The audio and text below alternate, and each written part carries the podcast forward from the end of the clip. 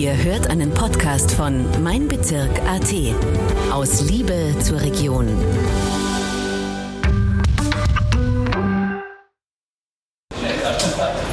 Ja, ich bin hier heute mit Herrn Hans Lutsch von der AG Tauben. Herr Lutsch, Sie haben letztens im Gespräch was für mich sehr Interessantes gesagt, nämlich dass die Stadttauben, so wie in der Stadt Salzburg und in Hallein, dass die von Brieftauben abstammen.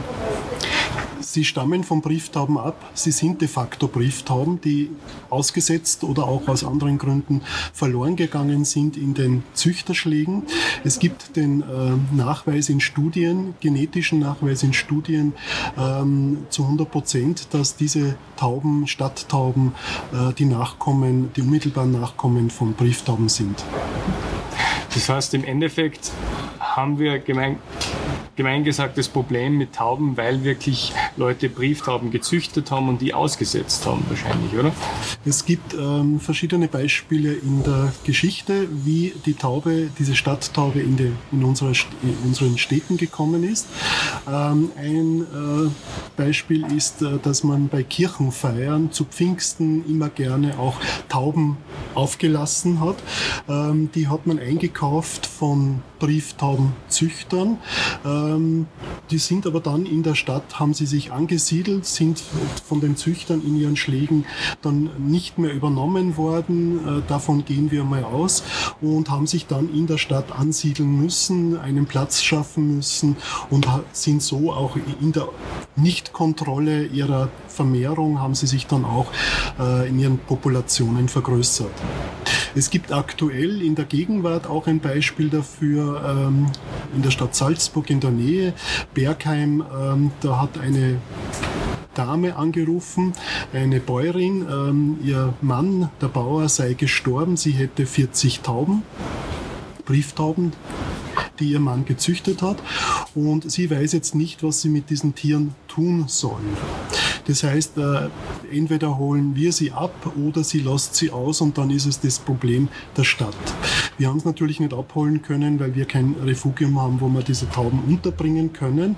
Und damit waren die Tauben entlassen aus dieser Geschichte mit den Bauern, den, äh, den es nicht mehr gegeben hat. Und sie haben sich dann in Bergheim wahrscheinlich ähm, in der Stadt irgendwo angesiedelt und sind, ich gehe mal davon auch aus, dass sie auch als Problem äh, dann auffällig geworden sind. Also es gibt da wirklich jetzt auch keine Überschneidungen mit den heimischen Brieftauben, so wie der Türkentaube zum Beispiel, oder? Nein, man muss unterscheiden. Also Brieftauben sind Haustiere. Haustiere vom Charakter her und auch von in ihren Verhaltensmodus her. Das heißt, die suchen permanent und das ist ihre Abhängigkeit und auch Dilemma, wenn sie äh, draußen sind und nicht diese Versorgung haben von Menschen, die verloren haben, dann verhalten sie sich immer in der Nähe von Menschen auf, weil sie ihn als ähm, Futtergeber und als Versorger erkennen und auch annehmen. Äh, dass natürlich äh, der anonyme Mensch äh, mit der Taube auf der Straße nichts zu tun haben will, ist das eine. Dass die Taube aber das Dilemma hat, dass sie nur über diese Versorgung überleben kann, ist die andere Situation. Und jetzt ist es so, dass man den Unterschied natürlich zu Wildtaubenformen, da gibt es vier in Österreich genannte, registrierte, das ist die äh, Turteltaube, die Hohltaube, die Ringeltaube und die Türkentaube. Und diese äh, Formen vermischen sich untereinander nicht, verpaaren sich untereinander nicht und genauso funktioniert auch diese Verpaarung nicht mit einer Stadttaube, mit einer Brieftaube, die äh, freilebend ist. Was mich interessieren würde, wie können Sie sich erklären, warum ist es immer noch so beliebt, dass man immer noch Brieftauben züchtet überhaupt? Naja, man spricht hier von Traditionen. Äh, es hat ja, äh, die Brieftaube hat ja mal früher eine Funktion gehabt, einen Nutzwert gehabt. Sie ist Nachrichtenüberbringer gewesen. Man hat sie militärisch eingesetzt, man hat sie für die Post eingesetzt, man hat sie für den Nachrichtendienst eingesetzt. Reuter, die bekannte Nachricht, der bekannte Nachrichtendienst, ähm, hat mit einer Brieftaube begonnen, sozusagen Nachrichten zu übersenden, ja, von Frankreich nach Deutschland oder umgekehrt. Und äh, so äh, hat man sich äh, die Brieftaube mit ihren Fähigkeiten, das heißt einmal Orientierung und das zweite, das, die, die Fixierung hallo, auf einen Ort, hallo Christi, auf einen Ort, auf eine Örtlichkeit, die Fixierung zunutze gemacht, dass man äh, die Taube äh, von A nach B schickt mit Nachrichten. Das hat äh, ganz gut funktioniert, ähm, war immer sehr verlässlich und ähm, daher hat man einfach einmal diesen Nutzwert erkannt, den man der Taube dann zugeordnet hat.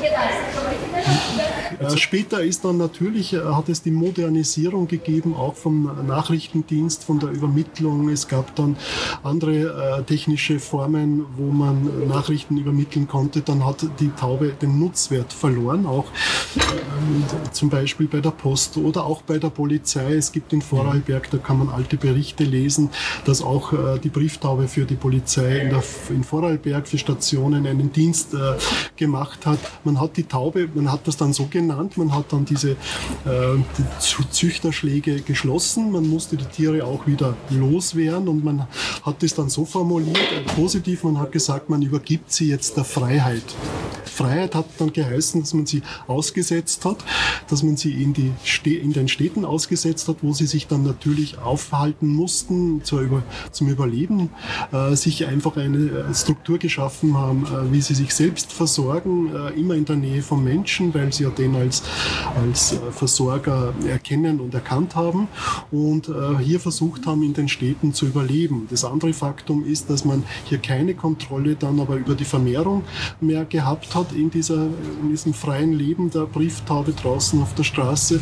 Man konnte sie nicht mehr kontrollieren ähm, und die Populationen haben sich vergrößert, so dass sie auch irgendwann sozial zu Konflikten geführt haben und das kennen wir heute. Wir reden von Verschmutzung, wir reden von Belästigung und genau das ist aber diese aus der Geschichte her und auch noch gegenwärtig, wenn man das sieht, woher die Brieftaube in der Stadt gelandet ist und dort verblieben ist, als ähm, äh, wildes, wildes, äh, wildes Tier, ähm, äh, dass man hier einfach diese Ursachen darin sehen muss und dass man auch dementsprechend äh, Lösungen ansetzen muss. Jetzt, was kann eine Stadt wie Salzburg zum Beispiel tun, um das ein bisschen in den Griff zu kriegen, zum, zum Wohle der Tauben und zum Wohle der Menschen? Es gibt eben äh, tierartgerechte Lösungen. Äh, man hat ja das in Deutschland schon viel früher begriffen, woher die Taube kommt und wie man äh, die Taube äh, abholen kann als Brief- und Haustaube, nämlich die Rückführung wieder in einen betreuten Taubenschlag. Das wäre dann der Kreislauf und das wäre dann äh, die Lösung tierartgerecht. In Augsburg vor mehr als 25 Jahren hat ein Herr Rudolf Verreichert ähm, dieses Modell der Stadt Augsburg vorgeschlagen. Die Stadt Augsburg ist auf diesen Vorschlag eingegangen. Ähm, die Verwaltung ist auch gegenwärtig äh, heute noch davon, von diesem Konzept überzeugt. In Augsburg gibt es mittlerweile schon 14 Taubenschlageinrichtungen von Taubentürmen über Dachböden, mhm. ähm, wo man die Tiere von der Straße abholt, wo man sie unter Kontrolle hat, wo man die Vermehrung stoppt, wo sie nicht mehr präsent sind im Stadtbild und man versucht hier Stadtteil für Stadtteil noch nachzubessern. Es, sind auch, es ist auch ein weiterer neuer Taubenschlag noch geplant. Der Rudolf Rudolf Reichert ist leider vor zwei Jahren verstorben, aber diese Agenda äh, bleibt äh, für die Stadtverwaltung aufrecht und auch der Tierschutzverein, der örtliche, hat diese Agenda jetzt übernommen. Das heißt, auf, nach diesem Beispiel ähm, kann man sich orientieren und auch dieses Beispiel, dieses Modell kann man und sollte man in Städten in Österreich adaptieren und umsetzen. Wir haben das ja in Salzburg schon ähm, am Bahnhof vorgezeigt, wie gut das funktioniert funktioniert, wie äh, effizient die Problemlösung ausschauen kann. Da waren alle glücklich, da waren alle einverstanden. Jeder hat diese, ähm, diese, diese Arbeit bestätigt als Erfolg. Ähm, der damalige Vizebürgermeister Harald Breuner und jetzige Bürgermeister ähm, hat das auch bestätigt von Amts wegen und äh, deswegen ist auch jetzt in der Stadt Salzburg äh, aktuell wieder ein Taumschlag geplant, der diesem Modell folgen soll. So schätzungsweise, wie, wie viele Taubenschläge würde jetzt Salzburg brauchen, um das wirklich gut im Griff zu haben, damit diese ganzen Tauben quasi wirklich einen Platz haben? Also wir haben eine Schätzung 2016 gemacht über drei Monate und sind auf ein Ergebnis von circa 2800 Individuen, Individuen gekommen. Ähm, wir versuchen an Hotspots äh, jährlich äh, den Bestand weiter einzuschätzen, ob er geringer wird, ob er sich aus irgendwelchen Gründen auch äh, steigert, vermehrt. Wir sind zu dem Entschluss gekommen, dass dieser Bestand gleichbleibend ist. Zum Beispiel am Bahnhof müssen wir von 500 Tauben ausgehen, circa, im Umkreis vom Bahnhof konzentriert. Ähm, und nach diesen Schätzungen müssten wir je nach Größenordnung, wie groß ein Taubenschlag eingerichtet ist, ob er für 100 Tiere eingerichtet ist, also Individuen, oder ob er für 300 Individuen eingerichtet ist, müssen wir weniger oder mehr Taubenschläge dann äh, in der Stadt äh, installieren. Äh, das Wichtigste wären einmal die drei Hotspots zu beruhigen. Alles andere ist dann peripher und kann man nachbessern. Die drei Hotspots bestehen in Lehen, der zweite oder einer der drei ist dann auch am Bahnhof und die Altstadt mit Einläufern von äh, Staatsbrücke, Linzergasse und auch anderen Bereichen, die zu der Altstadt vom Einflug oder Zuflug von, von ansässigen Brieftauben bzw. Stadttauben ähm, hier zu nennen ist kann man sich jetzt erhoffen, also vor dem geplanten Taubenschlag da beim Rathaus, wichtig, ähm, dass der schon mal zur Beruhigung einiges beitragen könnte, also in der Altstadt? Nachdem das Konzept ja funktioniert, wenn man es fachgerecht umsetzt, und das haben wir ja vorgezeigt am Bahnhof damals 2019 bis 2012, äh, ist es so, dass genau mit dieser Methode, wir haben da ein Konzept da wo entworfen äh, mit fünf Phasen der Eingewöhnung, ähm, dass man die Tiere ähm, unterbringt in diesen Taubenschlag, der geplant ist.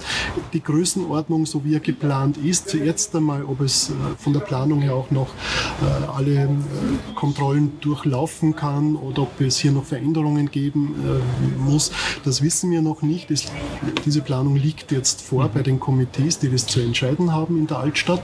Aber äh, wir gehen davon aus, dass es äh, ein Fassungsvermögen von bis zu 350 Tauben, dieser Taubenschlag, ähm, die Kapazität äh, aufweist. Und äh, da kann, können wir von diesen Schätzungen, nach Schätzungen haben wir auch in der Altstadt und etwas im erweiterten Raum Radius auch mit 500 Tauben zu tun. Äh, da kann man einen Großteil davon abziehen, zentral jetzt einmal in der Altstadt abziehen, sodass auf jeden Fall in den, äh, in den äh, nachfolgenden Jahren dieses, dieser Umsetzung dann auch es spürbar eine Entlastung geben wird für alle Altstadtbereiche, Altstadthäuser, Hoteliers ähm, und sonstige Immobilienvertreter, die es in, in diesen zentralen Radius gibt. Ähm, Sie haben mir letztens im Gespräch erzählt, dass Hallein einfach seit Jahren auch eine Problematik hat. Jetzt hat ja Hallein einfach ein Fütterungsverbot gemacht, was aber auch nur bedingt fun zu funktionieren scheint. Wie ist so die Situation da in Hallein? Also der Herr Bürgermeister Stan Gassinger hat sich da ähm, irgendjemanden geholt als Experten. Äh, diese Experten werden meistens nicht namentlich genannt äh, öffentlich, aber es gab offensichtlich eine Beratung und dieser Experte äh, hat gemeint, für die Stadt Hallein, ähm, es würde nichts bringen, einen Taubenschlag einzurichten. Das alleinige probate Mittel wär, wäre das Fütterungsverbot. Man muss sich jetzt aber anschauen, was erwartet man sich von einem Fütterungsverbot. Es wird behauptet, Fütterungsverbot äh, reduziert die Vermehrung. Das heißt, ähm, die Tiere werden nicht gefüttert, äh, müssen sich selbstständig äh, das Futter organisieren. Es wurde dabei aber nicht erklärt, wo sie ein artgerechtes Futter finden können. Erstens in der Stadt allein, zweitens in, im naheliegenden Umfeld, ob es dort überhaupt ganz ehrlich ein ausreichend für, die, ähm, für den vorhandenen Bestand Bestand ähm, Futterquellen gibt, wo sie sich ganz frei damit versorgen können, ohne dass sie dann wieder neue Konflikte schaffen, zum Beispiel mit der Landwirtschaft. Ja, die hat sicher kein, keinen Spaß daran, wenn da 700 Halleiner Tauben täglich aufs Umland hinausfliegen und dort dann Raubbau an der Sehung oder auch an der Ernte äh, veranstalten. Ich glaube, das wurde mit der Landwirtschaftskammer und mit den Bauern nicht abgesprochen, diese Idee, dass man die äh, ins Umland schickt. Ja. Und wenn man sie äh, jetzt nicht ins Umland schicken will, dass sie sich selbst versorgen, sondern dass sie sich in der Stadt etwas holen, da gibt es nichts. Ja. Es gibt hier mhm. keine Weizenfelder, es gibt hier keine artgerechten Körnerquellen für die Tiere, so dass sie sich artgerecht äh, versorgen können. Das heißt, es bleibt ihnen nur der menschliche Abfall, der Müll. Äh, das will man natürlich nicht vor dem äh, österreichischen Bundestierschutzgesetz rechtfertigen. Deshalb wird er behauptet, sie können sich artgerecht selbstständig versorgen. Dies wurde aber noch nie untersucht, wurde noch nie überprüft und kann damit auch nicht bewiesen werden.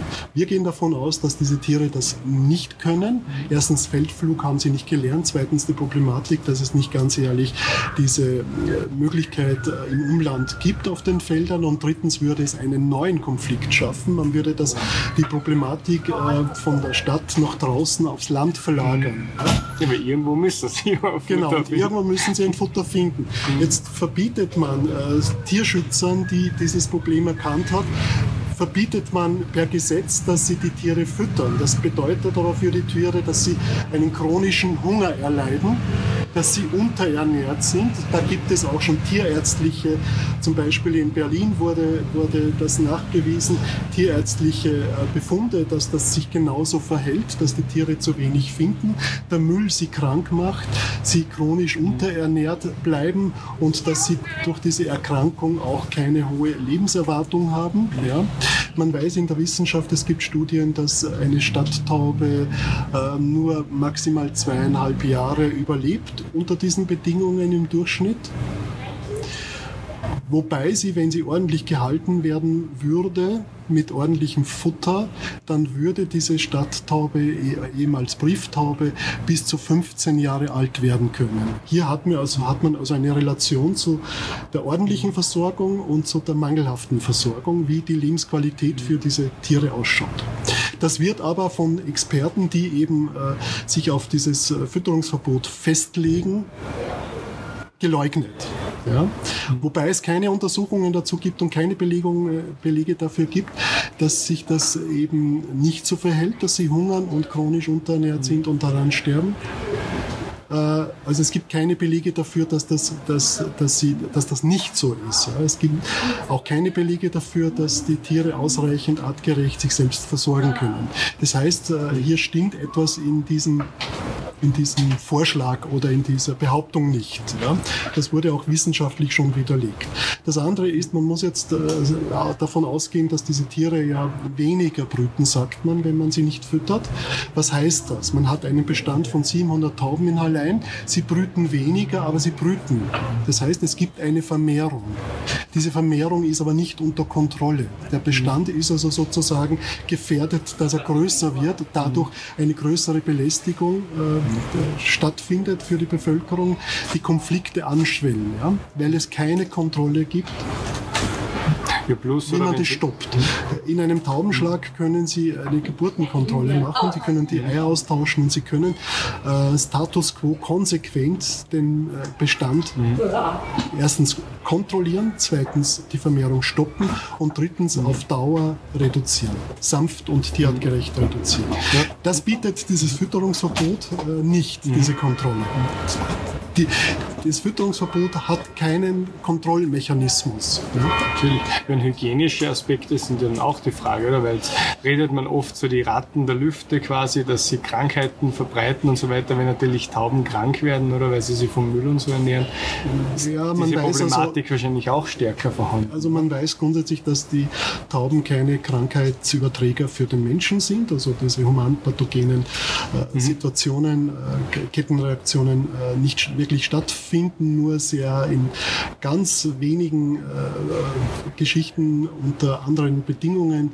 Zum Beispiel immunsupprimierte Menschen äh, müssen aufpassen natürlich, äh, aber das ist ähnlich, die müssen auch aufpassen, die, sie, sie immunsupprimierte Menschen dürfen auch keinen, keinen Blumentopf in der Wohnung haben zum Beispiel. Also die wissen mhm. damit umzugehen. Ja? Das heißt, hier gibt es nicht die, mhm. sonst wäre Salzburg wahrscheinlich halt schon halb ausgestorben, mhm. beziehungsweise wären diese Erkrankungen auffälliger. Es, man mhm. konnte ja bisher auch diese Krankheitsbehauptungen, äh, dass die Tauben Krankheiten übertragen, die man ihnen also zu, da unterstellt, ähm, im Gesundheitsamt vorliegend. Die müssten ja dann auch überprüft sein. Das heißt, man muss das ja auch nachweisen, dass das genau von in dieser Abhängigkeit mhm. jetzt diese Erkrankung stattgefunden hat. Diese Nachweise gibt es gar nicht. Die gibt es einfach nicht. Mhm. Das sind Behauptungen, Vermutungen, die auch wieder hier keiner nachweisen kann. Und es gibt von namhaften äh, Laboreinrichtungen wie das Robert Koch Institut Untersuchungen, wie gefährlich der Taubenkot ähm, sich auswirkt auf die Bevölkerung, auf den, auf den Menschen, auf den Einzelnen. Und hier ist die Gefahr äh, so stark reduziert, äh, dass sie entsprechend von anderen Ziervögeln, Haustieren, Hunde, Katzen äh, vergleichbar sind, aber nicht mehr. Ja? Ein Katzenbiss äh, zum Beispiel aggressiver ist wie ein Taubenkot. Mhm. Ein Katzenbiss verursacht einfach bakterielle Infektionen, man braucht ein Antibiotikum, man muss sofort reagieren. Bei Taubenkot, wenn man die ganz normalen Hygienevorschriften einhält, Hände waschen, wenn man damit konfrontiert ist, kann überhaupt nichts passieren. Diese Behauptungen, dass sie Salmonellen übertragen, einerseits, es gibt einen Salmonellenstamm, der bei Tauben nachgewiesen wurde. Dieser Salmonellenstamm ist aber nicht äh, übertragbar auf den Menschen. Und das, wenn man von Salmonellen spricht, dann muss man auch wissen, von welchem Stamm man spricht. Es gibt hier ähm, über 2000 äh, Formen von Salmonellose. Ja. Es ist also nicht mhm. vergleichbar mit den Salmonellen, die man bei Hühnern vorfindet, mhm. ja, in den mhm. Hühnereiern oder im Hühnerfleisch vorfindet, wo es sehr wohl immer wieder auch eine Übertragung auf den Menschen gibt mit Durchfall und mit diesen mhm. äh, Symptomen, die man äh, weiß. Ja. Hier hat man aber weniger Angst vor den Hühnern wie vor den Tauben. Ja. Natürlich. Ähm, kann man irgendwie hoffen, gerade was Hallen betrifft, jetzt vielleicht auch wenn in der Stadt Salzburg dieser kommende Taubenschlag, der ja 2024, glaube ich, gebaut werden soll, wenn der erfolgreich ist, dass man vielleicht in Hallen auch die Stadtregierung wieder etwas überzeugen kann in die Richtung? Jede Stadtregierung, ähm, es gibt hier keine, keine, keine Generalisierungen von, von äh, von Stadt zu Stadt, dass man mhm. das so übernimmt oder übernehmen möchte. Jede Regierung entscheidet hier mhm. selbstständig, schätzt die Lage selbstständig ein, versucht mhm. die Lage selbstständig einzuschätzen und auch Maßstäbe oder auch ähm, Methoden zu finden, wie man mit dem Problem umgeht. Hallein hat sich vor zwei Jahren eben ähm, mhm. mit dem Bürgermeister Stan Gassinger durch diese angesprochene Beratung ähm, für das Fütterungsverbot äh, entschieden und gegen einen Taubenschlag. Man kann ja beides mhm. machen. Mhm. Ähm, das hat zur Folge gehabt, dass zwei Jahre später die Situation sich verschärft hat. Das heißt, dass die Taubenpopulation größer geworden ist, auffälliger geworden ist, die Menschen mehr damit belastet sind und mhm. äh, die Stadt hier keine Lösung angeboten hat. Die Lösung, die hier versucht wurde, muss man als gescheitert ansehen. Und ich weiß auch nicht, dass man in der Neuzeit jetzt aktuell immer wieder auf dieses Fütterungsverbot zurückgreift als Methode, wenn man sich die Städte, die schon, wie Salzburg zum Beispiel, die schon seit den frühen 90er Jahren äh, diese, dieses Fütterungsverbot als Methode eingeführt haben, was zu dem Ergebnis geführt hat, dass die Problematik auch heute immer noch schwellend mhm. ist, akut ist und sich sogar noch vergrößert hat, zu dem, äh, dass man, mhm. dass man mit dieser, also dass man äh, auch versucht hätte, im Vergleich dazu Alte, also Alternativen da, dazu ein, äh, einzusetzen, wie den Taubenschlag, äh, den Betreuten, äh, muss man äh, diese Methode des Fütterungsverbotes als gescheitert anerkennen und sehen.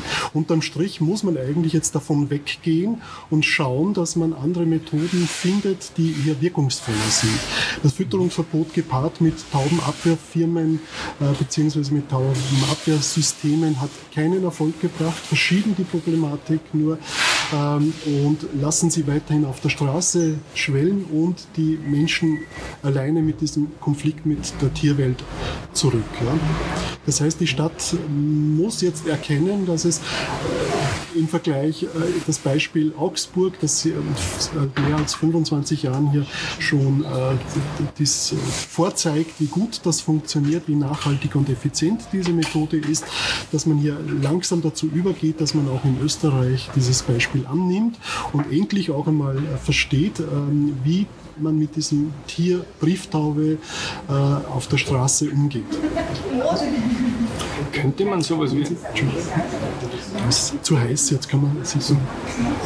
Wenn es in den Schatten geht. Mhm. Entschuldigung, dass ich da glüht. Also woran würden Sie das jetzt genau festmachen, wenn Sie sagen, in Hallen, also nach zwei Jahren Fütterungsverbot, haben wir es mit einer verschärften Dynamik zu tun? Man sieht es in den Beschwerden der Bevölkerung, dass die nicht abgenommen haben, sondern zugenommen haben. Nachdem wir auch äh, vom Tierschutz her mit äh, Taubenabwehrfirmen zusammenarbeiten, wurden wir auch von Taubenabwehrfirmen nach Hallein gerufen, weil Taubenabwehrfirmen mit ihren Methoden natürlich immer auch konfrontiert sind mit Nestern, äh, wo auch Küken sich befinden, die man dann nicht einfach entfernen kann, auch nicht einschließen kann, wo man dann abwarten muss, tierartgerecht, bis ähm, die Tiere, die Jungtiere äh, ordentlich von den Elterntieren versorgt sind und dann flügge sind. Erst dann darf man hier die Maßnahmen konsequent umsetzen. Und hier wird auch immer wieder, Gott sei Dank, äh, der Tierschutz bzw. die Arge Stadt Traum Salzburg, wir vom Verein dazu gerufen, weil wir uns hier ein Netzwerk und eine Informationspolitik aufgebaut haben, wo ähm, auch Taubenabwehrfirmen ähm, auf uns zugehen. Zugehen müssen auch teilweise, weil es es gibt Beispiele in der jüngsten Geschichte, dass Taubenabwehrfirmen wie von der ÖPP zum Beispiel auch zu ähm, Vergrämungsmaßnahmen gerufen werden. Die ÖPP-Verantwortlichen aber sagen, bitte nur mit dem äh, Herrn Lutsch vom Lage zusammen diese Arbeiten umsetzen, äh, damit der Tierschutz gesichert bleibt. Und äh, das sieht man in Hallein, dass eben äh, diese Situation sich äh, auch für unsere Arbeit vermehrt hat. Und äh, dass man, wenn man sich ein Bild macht, an den Hotspots in Hallein dass man dann sieht, dass hier die Taubenpopulationen nicht abgenommen haben, sondern gleicherweise und auch etwas verstärkt präsent sind. Das hat einerseits zu tun äh, mit der Verdrängung, äh, wo die Tauben sich neu äh, Plätze wieder äh, erobern müssen, wo sie sich äh, dann zurückziehen können, wo sie schlafen und brüten können, weil das ihre genetische Aufgabe ist, äh, die man eben nur mit dem Eieraustausch stoppen kann und nicht mit dem Fütterungsverbot. man kann dieses, diese Hotspots beobachten und man sieht hier auch, dass allein nicht beruhigt ist, sondern die Situation ähm, dadurch, dass sie nicht beruhigt wird, dass die Vermehrung weiterhin stattfindet, dass es aber auch äh, Einsatz von äh, unter vielen Geldern, die hier aufgebracht werden müssen, diese Taubenvergrämungsmaßnahmen ähm, auch die Situation auf neue Plätze verschiebt und zusammendrängt. Und damit wird das präsenter und, und aggressiver auch für die Wahrnehmung der Bevölkerung. Und das kann man, und das kann man äh, in Hallein nach zwei Jahren so äh, interpretieren. Das würde mich interessieren, könnte man sowas wie einen Taubenschlag auch in einem Waldstück zum Beispiel machen? Dass man sagt, man platziert dort regelmäßig Futter, schaut, dass genug bewaldet, damit die Tauben quasi nicht im Regen stehen. Jetzt wird so ein offener Taubenschlag, wird sowas auch funktionieren?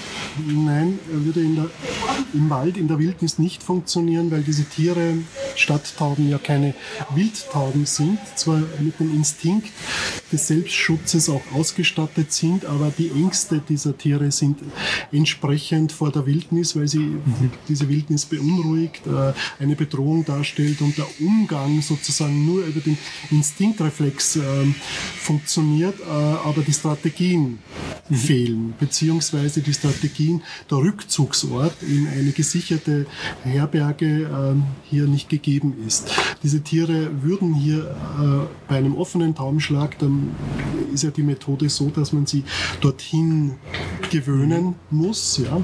Die müssten also freiwillig den Zuflug in diesen Taubenschlag ähm, von der Population her antreten und organisieren. Die Tiere gehen aber nicht in die Wildnis, bleiben im mhm. Schutzbereich in der Nähe von der Stadt und auch vom Menschen, weil das hier für sie die, die Sicherheit, eine relative Sicherheit vermittelt, was sie in der Wildnis draußen nicht mhm. vorfinden. Also wird man äh, hier scheitern, wenn man einen Taubenschlag in die Wildnis, in den Wald setzt und hier versucht, ähm, den offen, einen offenen Taubenschlag, ähm, die Tiere dort so mit dieser Methode einzugewöhnen. Es wird keine Taube diesem Taubenschlag folgen, er wird leer bleiben. Wie ist es, wenn jetzt jemand in der Stadt Tauben füttert, so generell, was sollte man Tauben auf keinen Fall füttern und was sind Lebensmittel, Dinge, die, die für Tauben gesund sind? also der Abfall, die Abfallprodukte, die der Mensch hinterlässt, ähm, was auf der Straße landet, äh, das sollte man vermeiden, auch als äh, Futterquelle, als artgerechte Futterquelle anzuerkennen. Das sollte auch jedem Biologen oder Experten äh, bewusst sein, der hier die Taube sozusagen ähm, mit dem Fütterungsverbot ähm, ich sage bestraft, ja, äh, oder zumindest versucht, äh, mit dieser Idee die Population einzugrenzen. Ähm, man muss hier dann entsprechende Fütterungen schaffen, äh, die artgerecht sind. Das, wir haben ja schon besprochen, dass die Tauben weder im Umland noch in den Städten ähm, dieses artgerechte Futter finden, vorfinden können. Das heißt, man soll aber auch nicht die, der Wildfütterung freien Raum geben, weil hier oft viele Menschen es gut meinen, aber äh, hier nicht bedenken, dass es auch zu Konflikten führen kann. Also das Beste wäre, dass man hier eine kontrollierte, amtlich geregelte, mit Tierschützern vereinbarte Fütterungsform ähm, und Fütterungsplätze einrichtet, die also einerseits nicht äh, den Konflikt mit den Menschen schafft, sondern im Gegenteil sie diese Situation entspannt und andererseits aber ausreichend die Tiere damit ähm, mit ordentlichem Futter versorgt, so dass auch dieser Bestand in seiner Gesundheit beruhigt ist und vom Status quo auch beruhigt ist, was äh, zum Beispiel die Auffälligkeit und die Präsenz von äh, Stadttauben, äh, ehemals Brieftauben angeht. Das heißt, wenn man sie ordentlich ausreichend füttert, sind sie äh, über den Tag äh, dann verteilt in, auf öffentlichen Plätzen weniger auffällig, weil sie hier diese Futtersuche, dieses Betteln nicht mehr notwendig haben, mhm. die Menschen sozusagen vor die Füße zu laufen, um jedes Korn oder jedes Brot zu betteln. Ja. Das wär, würde damit wegfallen und man hätte eine Situation, äh, zwei ähm, äh, Vorteile geschaffen. Einerseits die Präsenz aus der, aus der Öffentlichkeit hätte man die Tiere herausgenommen, zurückgenommen und das zweite ist, man hätte sie auf diesen äh, Futterplätzen, die man gezielt dafür einrichtet, äh, den Bestand unter Kontrolle. Hygienisch und auch von der Bestandskontrolle, von der Aufnahme, wie viel, um wie viel Tauben es geht. Und hier könnte man dann einmal auch überprüfen, ob die Fütterung wirklich zu einer erhöhten Population führt oder vielleicht ganz im Gegenteil die Population so beruhigt, dass es hier auch weniger gebrütet wird und in, in, innerhalb der Population die Tiere nur versuchen, ihren Bestand zu halten. Mhm. Ja. Tiere reagieren, beziehungsweise auch äh, Stadttauben reagieren auf eine hohe Mortalität, auf eine schnelle Mortalität zum Beispiel mit einer reflexartigen Reproduktion. Das heißt, die Arterhaltung funktioniert, er setzt hier ein. Das hat man in den 60er Jahren in den Städten, auch in Salzburg, ähm, dann bemerkt und festgestellt. Man hat die Tauben versucht zu vergiften. Das ist Gott sei Dank jetzt verboten. Man hat bemerkt, durch diese schnelle Mortalität und diese Entnahme aus, aus diesen Populationen ähm, äh, von Tieren, äh, hat das die Folge gehabt, dass die, die zurückgeblieben sind, die Individuen und Tiere zurückgeblieben sind, dass die hier sofort reagiert haben mit einer äh, ähm, Reproduktion, wo man innerhalb von einem halben Jahr den Bestand wieder aufgefüllt gesehen hat beziehungsweise verdoppelt hat. Das heißt, man hat also hier nicht den Bestand reduziert, sondern verdoppelt mit dieser Maßnahme. Und ähnlich ist es dann auch mit dem Fütterungsverbot, wenn die Tiere sich in, ihrer, in ihrem Bestand und in ihrer Art bedroht fühlen durch Hunger und durch äh, Krankheit und durch Verlust äh, in, innerhalb der Population, dass sie mit einer verstärkten Reproduktion beginnen. Und wir gehen davon aus, dass diese Beruhigung mit artgerechtem Futter ausreichend, eher im Gegenteil, äh, dafür sorgt, dass die Tiere sich nicht mehr re weniger reproduzieren in der Dynamik. Auch damit, auch das könnte man dann auch überprüfen, wenn man diese Möglichkeiten einmal einsetzt, weil auch diese Überprüfung gibt es gar nicht. Ja. Jeder spricht davon, äh, durch die Futtergabe vermehren sie sich, aber keiner hat einen Beweis dafür. Ich trete dann Gegenbeweis dafür an, wenn man uns lässt. Okay, also kann man sagen, generell Ihre These, eine gesunde, zufriedene und satte Taube wäre auch wesentlich weniger lästige Taube für, für die Städte? Ja, erstens, weil sie mhm. weniger auffällig ist, zweitens, weil sie weniger brütet. Mhm. Also sie versucht ja den Bestand nur zu halten, diese Population mhm. äh, der Brieftaube. Und äh, das andere ist, ähm, dass man, wir auch damals die Zeit hatten und die Möglichkeit hatten, in diesen dreieinhalb Jahren beim Bahnhof im Taubenschlag äh, das herauszufinden. Wir haben sechs Taubenpaare, die anfänglich eingezogen sind und hier ihre Brutnester dann bestellt haben, ähm, hier untersucht in äh, ob sie, äh, ob sie, sie haben ja auch artgerechtes Futter bekommen und ob dieses, diese Futtergabe innerhalb des Taubenschlages dazu führt, dass sie in den Zyklen sich vermehren, also Brutzyklen, dass sie die äh, dynamisieren und vermehren oder ob das gleichbleibend ist, diese sechs bis sieben Brutzyklen, die man den Tauben biologisch unterstellt, dass das vorgegeben ist, oder ob es weniger werden. Und wir haben hier festgestellt an diesen sechs Paaren, die wir beobachtet haben, dass die Brutzyklen von Jahr zu Jahr ab abgenommen haben. Mhm. Ja. Natürlich haben wir konsequent die Eier ausgetauscht. Man muss jetzt davon ausgehen, dass die immer auf falschen Eiern gesessen sind, dass es hier keinen Nachwuchs gegeben hat. Aber eben die Konsequenz war auch, dass hier weniger gebrütet wurde, die Zyklen länger äh, gebraucht haben, bis sie wieder eingesetzt haben.